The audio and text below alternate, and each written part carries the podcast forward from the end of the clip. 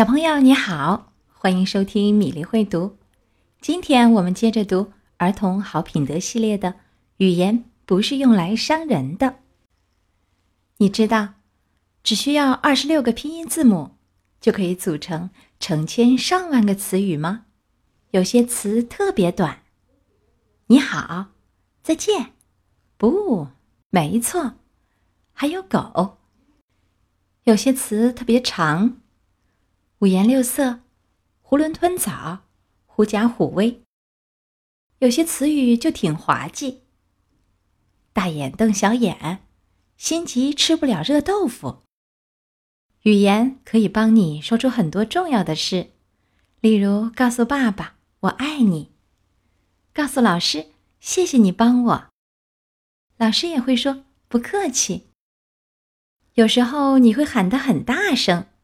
捉迷藏时，你会说：“准备好了吗？我过来啦。”有时你会轻声细语：“轮到你躲起来了，嘘。”有时候你的话听上去很有趣，有时候你还会唱出来。语言是属于你自己的，你可以选择说什么话以及怎么说。你的话能帮助人，也能伤害人。这些话都是很有帮助的，你愿意和我一起用这个吗？我们一起做吧。很高兴我们是朋友，我们可以轮流用。下面这些话会伤害别人，你不能和我们一起玩。你的衣服真难看，你真笨，走开。语言不是用来伤人的。当我们听到那些伤人的话时，会有什么样的感觉？或许会悲伤、发狂、害怕、迷茫、被排斥，或者是别的感觉。说完那些伤人的话以后，我们会有什么感觉呢？或许会心怀歉意，希望自己从来没有说过那些话。如果。我们说了一些伤人的话，也可以做些弥补，像这样说：“对不起，我不应该说那些话的，我不是故意的。”你也可以直接说：“对不起。”这三个字能帮我们大忙。当你听到那些伤人的话时，能做些什么？你可以说：“语言不是用来伤人的，请不要再说这样的话了。”也可以告诉大人，他嘲笑我，你能帮我吗？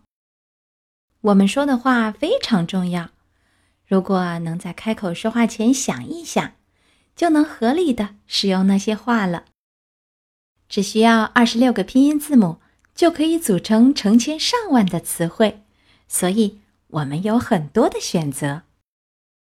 你可以对自己和别人说：“语言不是用来伤人的。”儿童好品德系列的语言不是用来伤人的，讲完了。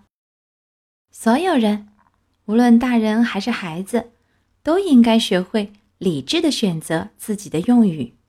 在说话前，我们应当慎重考虑，努力使用那些表示友好和尊重的话语。最重要的是，如果我们的语言伤害到了别人，应该主动道歉。有时候。我们很难说出“对不起”这三个字，但是练习的越多，我们就越能熟练的使用这个词。这三个字能起到很关键的作用。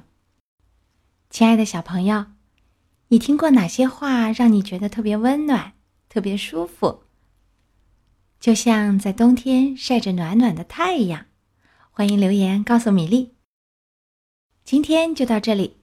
小朋友们可以在微信公众号“米粒会读”留言点播你喜欢的故事，我们明天再会。